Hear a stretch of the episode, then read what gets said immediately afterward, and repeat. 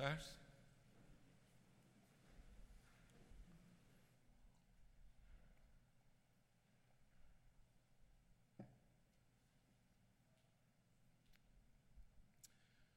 Convido os irmãos a abrirem a palavra de Deus para a carta de Paulo aos cristãos de Filipos. Filipenses, capítulo 1, versículo 1.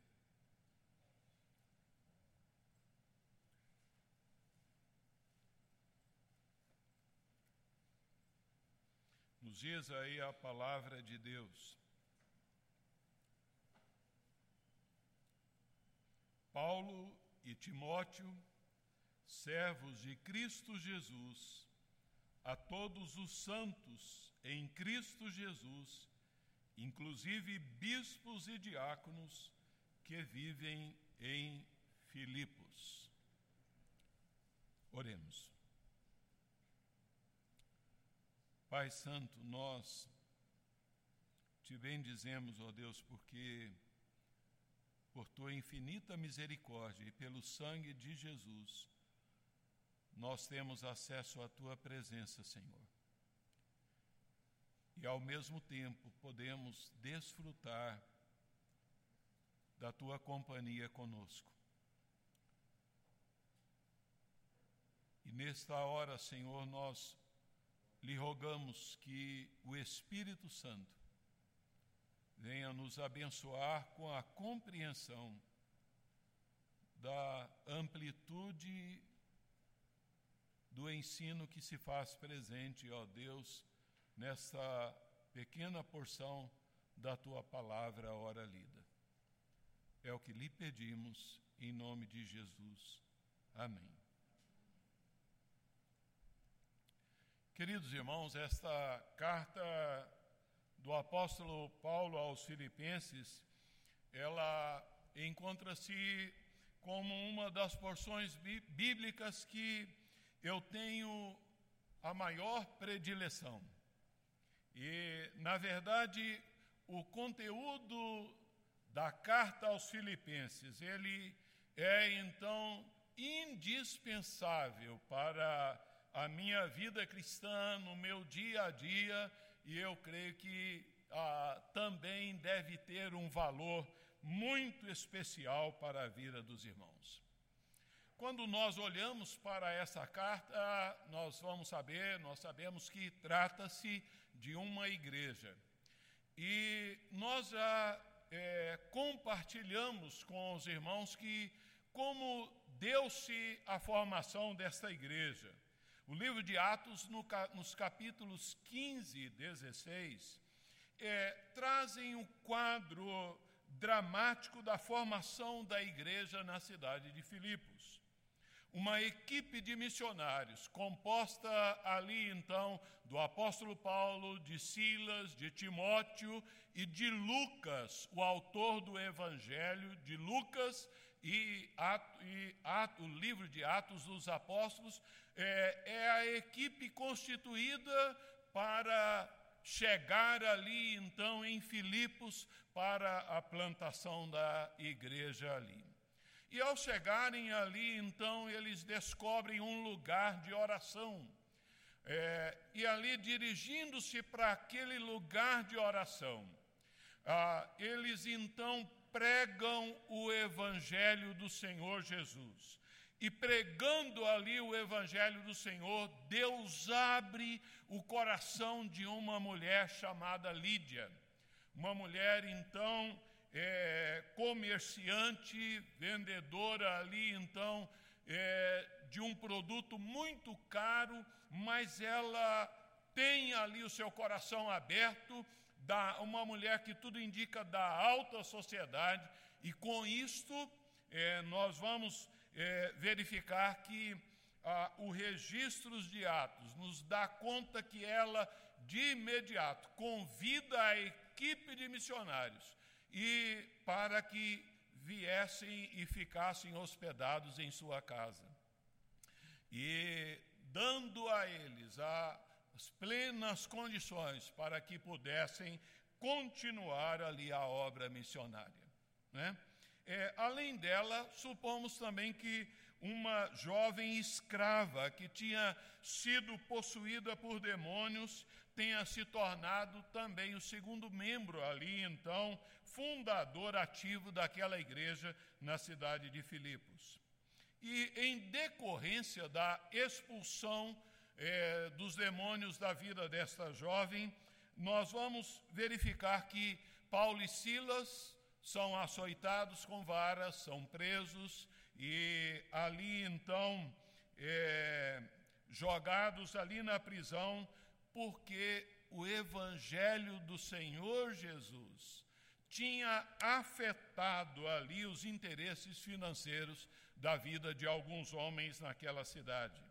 Mas é interessante ver que na mesma noite, ah, por uma intervenção maravilhosa de Deus, é, um terremoto divinamente marcado para aquela hora, é, apavorou ali a vida do carcereiro, que então, voltando-se para os missionários, clamou para que eles mostrassem um outro caminho, que ele pudesse salvar a sua vida é, ao invés do suicídio.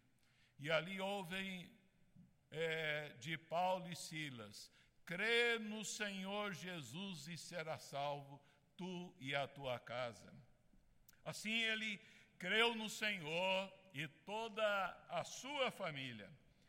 Portanto, é, foram chamados para a formação do núcleo embrionário ali da igreja de Filipos, ali Lídia, uma mulher então da alta sociedade, uma jovem grega escrava, um carcereiro então oficial é, romano, é, e é bem provável, irmãos, também que outras mulheres tenham a, a, crido no Senhor Jesus e convertido juntamente com Lídia. Também há, talvez, então, alguns daqueles detentos é, tenham também abraçado o Evangelho com o importante testemunho ali de Paulo e Silas. De modo que desta variedade incomum de pessoas é, surgiu a igreja de Filipos. E não podemos nos esquecer que esta era uma igreja predileta aos olhos, ao coração do apóstolo Paulo.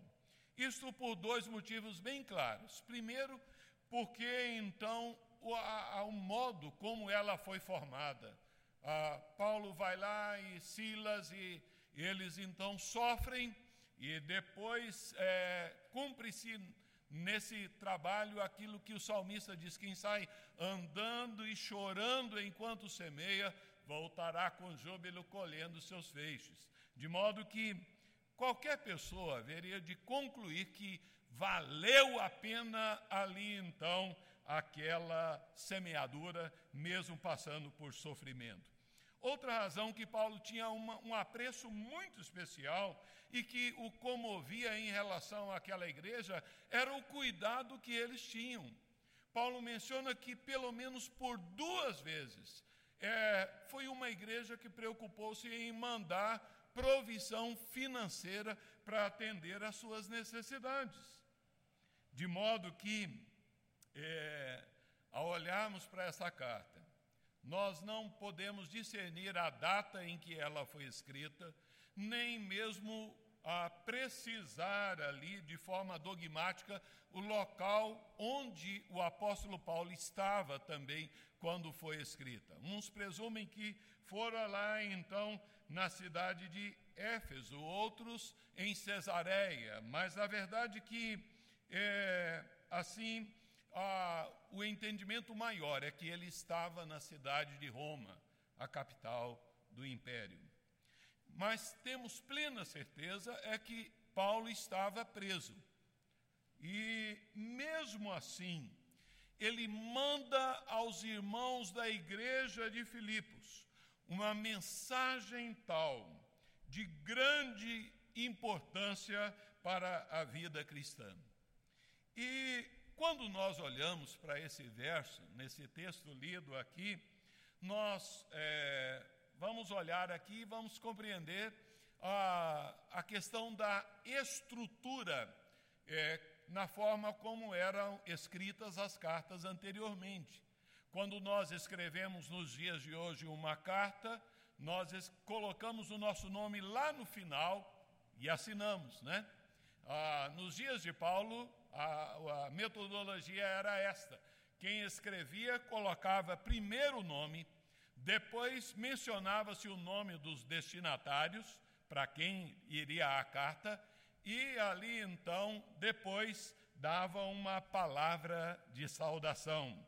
Esse era o modelo. Então, Paulo escreveu as suas cartas de maneira é, convencional na época. Contudo, irmãos, há aqui uma riqueza na descrição envolvendo os nomes dos remetentes e destinatários que eu e você precisamos desfrutar. Filipenses não é um tratado doutrinário, não é como a carta aos Romanos. Ela é uma carta pastoral de um pastor apaixonado, amoroso, ele está dando o melhor de aconselhamento ao rebanho, às ovelhas que ele ama. Paulo os visualiza e está ali mandando uma palavra muito especial àqueles irmãos. Assim que nós vamos tratar nesse verso primeiro, é, envolvendo remetentes e destinatários. Quem é quem?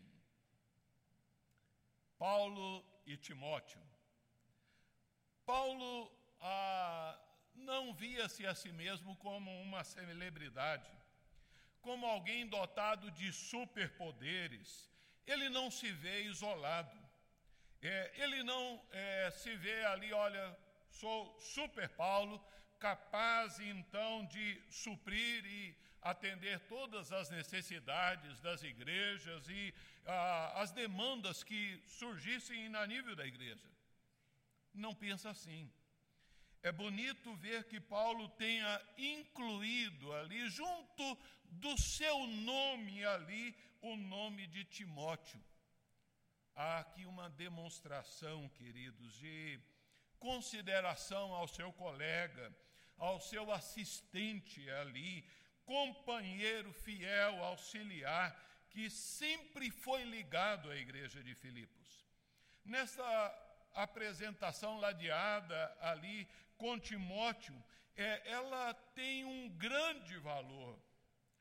Por certo, Timóteo estava na mesma cidade, então, se é, Paulo estava preso em Roma, é, Timóteo estava ali e podia, podia visitá-lo ali. E, e nós vemos que Paulo, ao anexar ali, então, o nome de Timóteo, ele associa e ele amarra Timóteo ali, então, assim, reforçando o princípio de autoridade espiritual na vida deste jovem ah, que iria dar grande assistência ao cuidado do rebanho da igreja de Filipos. Notamos esse trabalho em equipe de forma transbordante nas narrativas do livro de Atos. É, nós vamos ver Paulo sempre acompanhado de alguém. Não se vê Paulo isolado, embora tenha sido talvez o maior missionário de todos os tempos. Ele não plantou nenhuma igreja sozinho. Em suas viagens missionárias, ele sempre teve a companhia de homens de Deus, de outros servos de Deus, Barnabé, João Marcos, Silas, Lucas. Ah, quando nós olhamos nas suas cartas, quantos nomes são mencionados como parceiros, aliados dele? Ele menciona Sóstenes, Silvano, Timóteo, Epáfras, Tércio. Né? Na segunda carta a Timóteo, ele lamenta dizendo: Olha, somente Lucas está comigo. Como ele valorizava essa companhia de outros homens.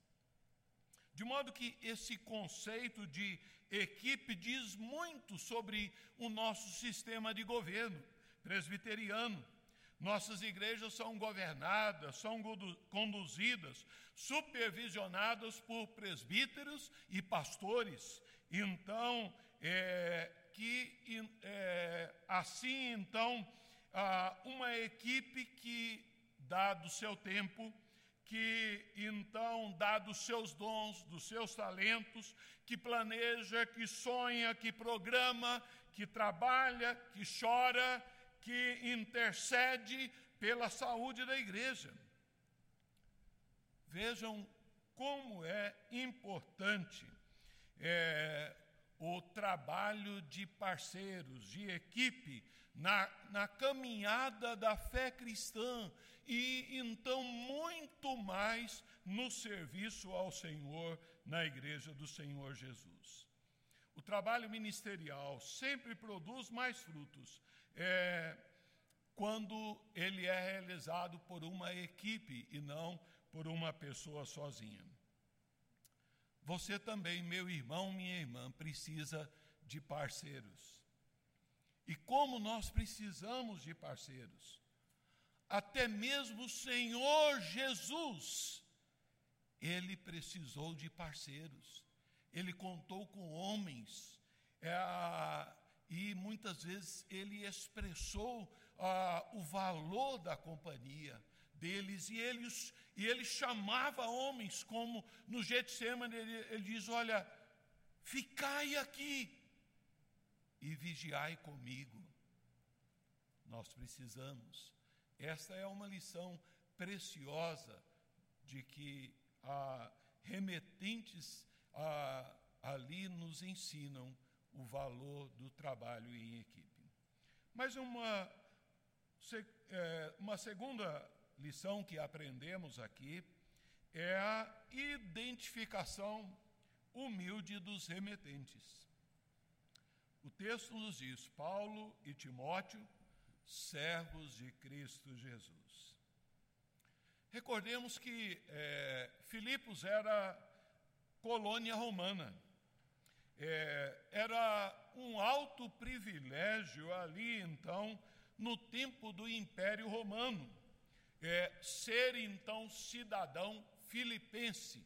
Ah, cidadão era ah, cidadão de Roma. Né? Então, e é, deste modo, o sentimento de grandeza, de orgulho, predominava na população ali de Filipos. É, eles eram orgulhosos da cidade, orgulhosos dos seus laços de Roma, orgulhosos ali em observar os costumes romanos, orgulhosos em obedecer às leis romanos, orgulhosos de serem cidadãos romanos. Ser cidadão romano equivalia, talvez, eh, nos dias de hoje, o mesmo que um brasileiro ter então ali o cartão de cidadania europeia ou americana. Né? Para é, os crentes que viviam ali num contexto assim, Paulo escreve não identificando como cidadão romano. Paulo não diz, eu sou cidadão romano é, ele também não se apresenta com o título de apóstolo, mas como servo. Ah, também nós não vemos aqui Paulo apresentando, olha, São Paulo e São Timóteo aos servos. Ah, certamente a igreja de Filipos ali ah, tinha o reconhecimento pleno da autoridade apostólica que se fazia na vida deste homem de Deus. Mas é, o apóstolo Paulo ele opta por enfatizar o aspecto pessoal, humilhando-se, é, realçando ali o, o seu compromisso de servir então aquela igreja.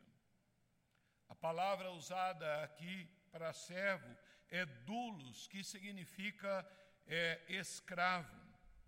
Paulo considerava um escravo e ele servia, e é, com esta palavra ele é, desejava comunicar algumas verdades muito importantes. Primeiro, que ele e Timóteo eram propriedades exclusivas do Senhor Jesus. Segundo, que eles deveriam obediência integral ao seu Senhor, Senhor Jesus. E terceira coisa que ele nos comunica é que o título de servo era o título mais importante que um ser humano pode então levantar: servo do Senhor Jesus Cristo. O cartão de visita de Paulo e Timóteo, ele entrega apresentando-se ali como servo de Cristo Jesus. E, é, é, na verdade, é o termo extremamente apropriado para a descrição de cada crente, de, dos cristãos de todas as gerações.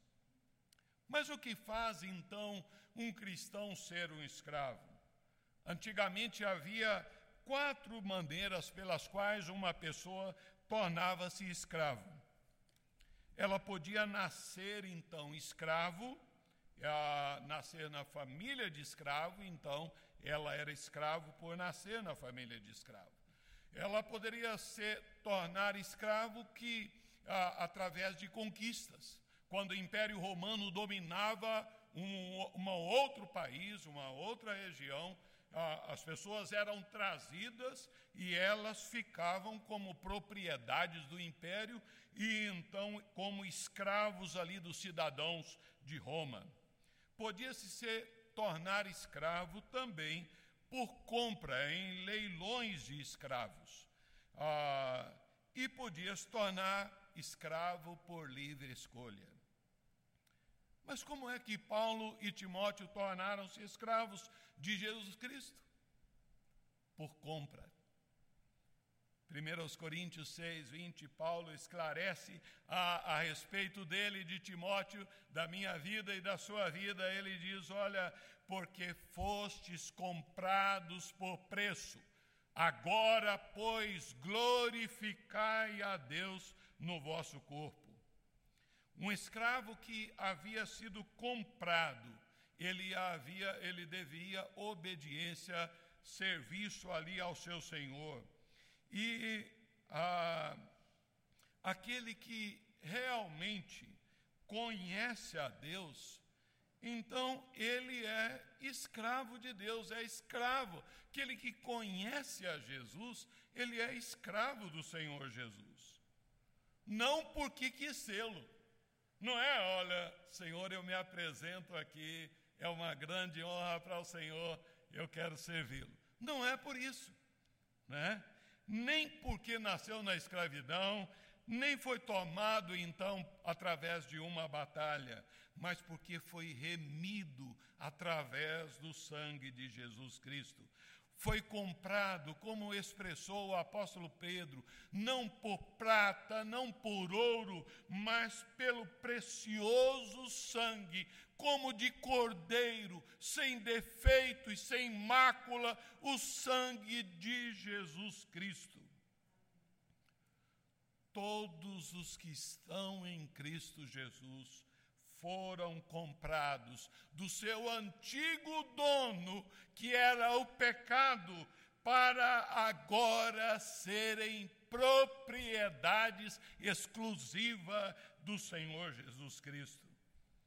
De modo que, primeiramente, Paulo e Timóteo se identificam uh, não com o espírito de grandeza predominante ali entre os cidadãos de Filipos, e até hoje predominante na cultura vigente, mas eles se apresentam como homens humildes e é, com um comportamento derivado da presença, do comportamento do Senhor Jesus Cristo. E é interessante ver, irmãos, que a, a mesma palavra aparece no capítulo 2, versículo 7 aí de Filipenses, para dizer acerca do Senhor Jesus que ele então a si mesmo se esvaziou, assumindo a forma de servo. Jesus também é doulos. Ah, esse ensino ele é exposto pelo exemplo de Paulo, de Timóteo, pelo exemplo do Senhor Jesus, mas ao mesmo tempo ele é exposto como ensino, como exortação, como chamada aos irmãos, à igreja, é, conforme nós lemos no capítulo 2, versículo 3. Nada façais por partidarismo ou vanglória, mas por humildade, considerando cada um os outros superiores a si mesmo. Ensinando aos crentes ali, então, que sejam humildes, tendo modelo de humildade ali presente na vida do Senhor Jesus. Como é que então eu posso tornar-me humilde? Considerando cada um os outros superiores a si mesmo. Essa é a forma como nós vivenciamos a humildade. Jesus ele afirmou, olha, porque o filho do homem não veio para ser servido, mas para servir e dar a sua vida. Na ocasião da ceia, Lá eles estão reunidos para participar da ceia, ali tão desejada, ali conforme lembrou hoje o presbítero Gandolf, é, a, o Senhor Jesus, ele é, disse, a, eles estavam discutindo quem entre eles era o maior. E o Senhor Jesus diz, olha, entre vós eu sou quem, como quem serve, Lucas 2, 27. E o evangelista João diz que o Senhor Jesus tomou uma toalha, uma bacia e lavou os pés dos discípulos. Meu irmão, minha irmã, como é que você se apresenta? Ou melhor, como é que você se identifica em relação aos outros irmãos em Cristo? Será que nós estamos prontos para essa identificação de humildade? De, de a considerar as outras pessoas superiores a nós mesmos, nos relacionamentos mais estreitos que nós temos. Nós precisamos guardar essa, esse ensinamento. Paulo e Timóteo, servos do Senhor Jesus. Mas no quem é quem aqui dessa introdução, ah, nós precisamos olhar também para a identidade dos destinatários. Diz aí a palavra de Deus: Paulo e Timóteo, servos de Cristo Jesus, a todos os santos em Cristo Jesus, inclusive bispos e diáconos que residem então em Filipos. Ah, essa narrativa, ela a princípio nos parece é, estar invertida. Né?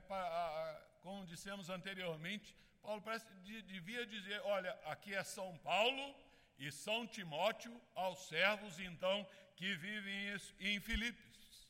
Mas ele escreve o oposto. Paulo e Timóteo, servos, então, a todos os santos em Cristo Jesus. Paulo identifica quem são os destinatários, ah, todos os santos que vivem em Filipos. Todos os crentes são identificados como santos. Todo cristão é um santo. E se não é um santo, ele não é crente. Santo é a palavra mais comum que Paulo usa para dirigir aos, aos crentes da igreja primitiva. Entretanto, é muito importante que compreendamos que a Bíblia nunca utiliza a expressão santo para descrever uma classe de pessoas privilegiadas, uma certa elite entre os cristãos. Jamais. Em todo o Novo Testamento, você nunca vai encontrar o apóstolo Paulo sendo chamado de São Paulo. Também nenhum outro dos apóstolos vai, você vai encontrar utilizando nenhum outro personagem é, de forma individual sendo chamada por esse termo. O plural é intencional, visto que esse adjetivo ele é aplicado no Novo Testamento só quando é, faz referência a uma comunidade, a um grupo de pessoas. A Bíblia sempre usa o termo santos no plural. Quando ela refere ali, então, a pessoas comunicando o conceito do corpo do Senhor Jesus Cristo. O apóstolo Pedro, lá em 1 Pedro 2,9, ele falando da igreja de Deus, ele diz: Vós sois nação santa.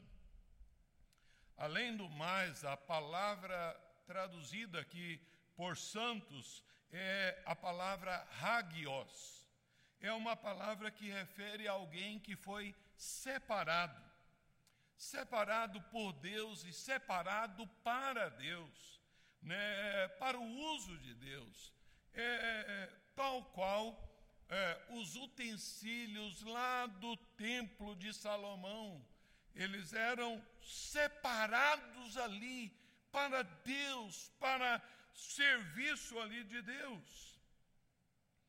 O cristão é uma pessoa comprada com preço de sangue do Cordeiro e separada por Deus de sua antiga vida de pecado e então recolocado em uma nova vida de pureza para um novo viver de modo digno do evangelho do nosso Senhor Jesus Cristo. Todos os crentes de Filipos eram santos, separados. É, é que com a conversão em Cristo, Deus separa o crente do serviço do pecado, do mundo e do diabo para servir a Deus. Aos olhos é, de Deus, o crente não é mais propriedade do mundo, mas é de Deus. Ele está separado para servir a Deus, para glorificar a Deus. Em João 17, o Senhor Jesus, fazendo a sua oração sacerdotal, ele ora e ele diz: Pai, eles não são do mundo, como também eu não sou. Eles não são do mundo. E Jesus diz: santifica-os na verdade, a tua palavra é a verdade. Mas Paulo está aqui dizendo a todos os santos em Cristo Jesus. Este em, em é muito importante. Em Cristo Jesus. É uma expressão chave. Santos é então a expressão usada para designar todos aqueles que foram colocados em Cristo Jesus, que compartilham da sua santidade, que tornaram-se então pessoas santas, santificados. É isso que significa a palavra santo. Como é que os filipenses tornaram-se santos? Sendo colocados em Cristo Jesus. O entendimento deste conceito é fundamental.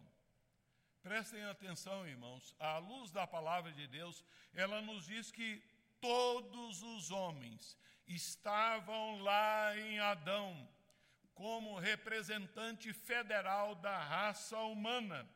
E quando Adão pecou, todos nós pecamos, e é por isso que nós nascemos em pecado, e a palavra de Deus diz que todos pecaram, porque nós já eh, nós estávamos lá em Adão. De maneira que eh, esse é um estado que encontra toda a raça humana. Todos estão em Adão.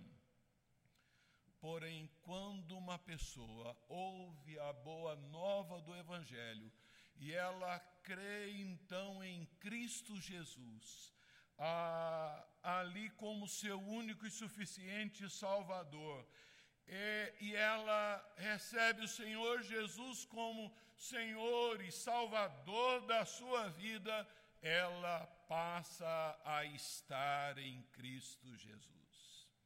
Ou seja, ela reconhece Jesus como Cordeiro de Deus, como seu substituto, porque quando Jesus morreu lá na cruz, ela estava ali em Cristo. E, é, ali então ele morreu no, é, como seu substituto lá na cruz do Calvário. A redenção adquirida pelo Senhor Jesus Cristo, ela é aplicada a nós pelo poder do Espírito Santo.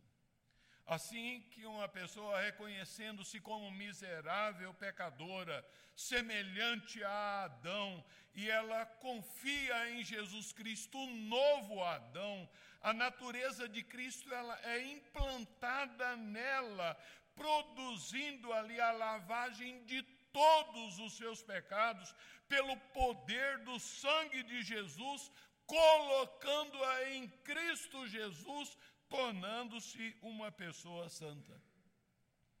Em 2 aos Coríntios 5:17, Paulo diz: "Olha, se alguém está em Cristo Jesus, as coisas antigas já passaram. Ele não está mais em Adão, ele está em Cristo Jesus. Eis que se fizeram novas de modo que todos os que nasceram de novo foram regenerados, lavados pelo precioso sangue do Cordeiro, encontram-se numa posição de santos, ah, de santificados pelo poder de Jesus. Essa santificação, é, essa posição não ocorre por méritos pessoais, prestem atenção, nem por religiosidade ela não ocorre também por atos de caridade, porque a pessoa faz então atos de caridade, e muito menos também por sofrimentos que a pessoa tenha que enfrentar em frente né, na caminhada dela nessa vida. Esta posição ela é alcançada exclusivamente por um ato da livre graça de Deus, através exclusivamente do sangue do Cordeiro de Deus, Cristo Jesus. E uma vez justificados, nós somos considerados santos. Estar em Cristo é, então, um privilégio maravilhoso que podemos desfrutar. Os leitores de Filipos, eles entendiam isso perfeitamente.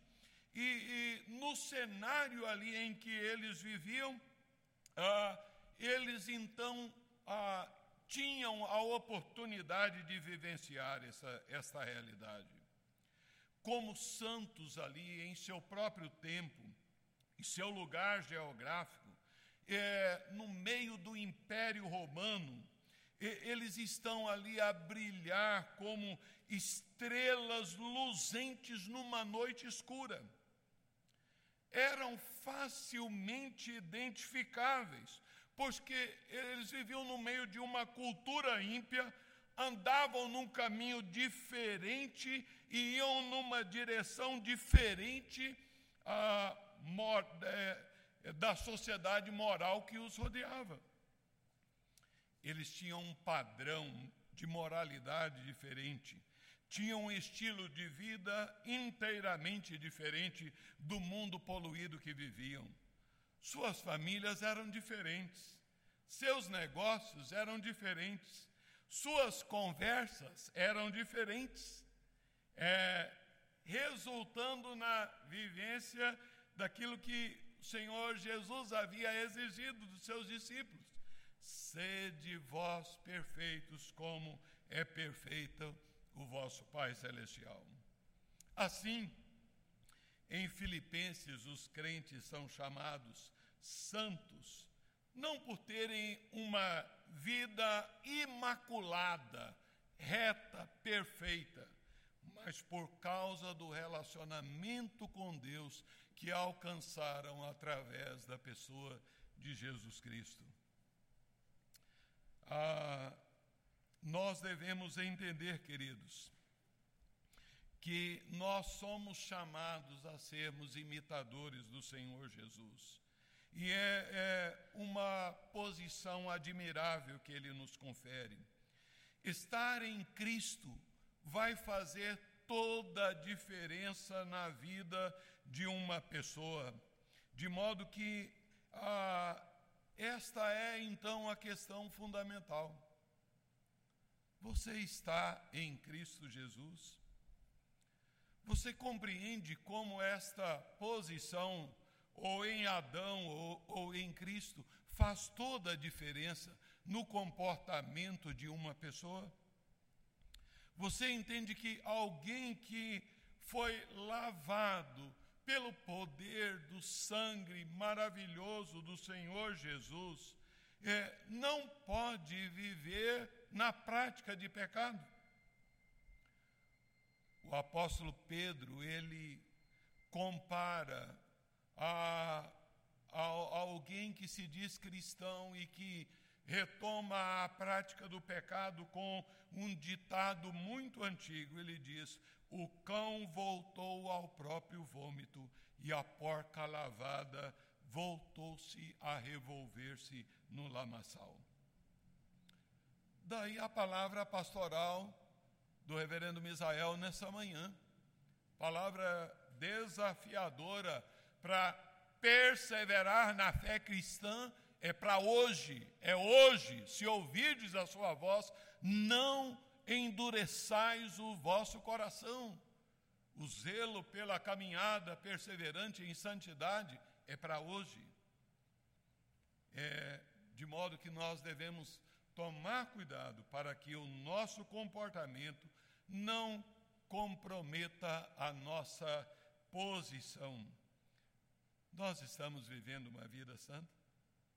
Por fim, Paulo, é, olhando para os remetentes e destinatários, é, nós vemos aqui a composição da liderança é, da igreja, aos bispos e diáconos.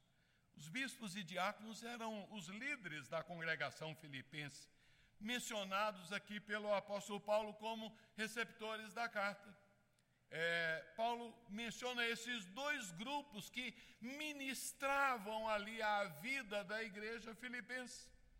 A, a palavra de Deus nos diz que acerca dos anciãos, bispos, presbíteros e pastores, ela usa a mesma expressão, ela, é, são é, palavras equivalentes para descreverem então cuidados diferentes que são exercidos de forma pastoral é, com relação ao rebanho. Ao utilizar a expressão bispos, é, a, a, no grego é, é episcopoi, é, significavam supervisores que supervisionavam do alto o rebanho, a vida espiritual da igreja mas servindo ao lado dos bispos estavam ali os diáconos. A, a palavra diácono significa servo. É, então, no, no, primeiro século, era a expressão usada para alguém que servia às mesas. E, embora os diáconos não tivessem ali as mesmas responsabilidades dos presbíteros, eles tinham grande importância no cuidado ali, então, das pessoas. E de modo que nós vemos que à medida que a igreja ela é bem servida por bispos e diáconos, se estabelece um senso de segurança emocional na vida dos seus membros. Finalizando, queridos, nós devemos entender a importância de valorizar o trabalho em equipe, de valorizar então parceiros. Nós precisamos de companhias. Paulo é, não se via uma pessoa sozinha. É, é por isso que nós precisamos da comunhão de irmãos para nos ajudar a levar as cargas. Nós aprendemos que é, eles se colocam na posição de servos, de dulos, e nós precisamos de né, uma posição que é, revela humildade. Não há espírito de grandeza presente no, no coração de Paulo e Timóteo, ah, como não houve no Senhor Jesus. Nós precisamos desenvolver em nós essa postura de servos, de modo que esta epístola, num sentido mais amplo, ela tem como destinatários cada igreja e ah, cada cristão de todas as gerações, porque ela ah, é o próprio Deus que continua falando a cada um de nós hoje. Considerando então a nossa vida, queridos, ah, como é que você tem, de forma prática, separado-se, evitando aquilo que o Evangelho nos ensina a evitar? Como é que você, como santo, tem é, separado-se para buscar aquilo que a palavra de Deus nos ensina a buscar? Que nós estejamos é, apropriando para as nossas vidas desses ensinos que nessa introdução Paulo traz então a nós. Vamos curvar nossas cabeças e orarmos. Amoroso Deus, nós te bendizemos, Senhor, porque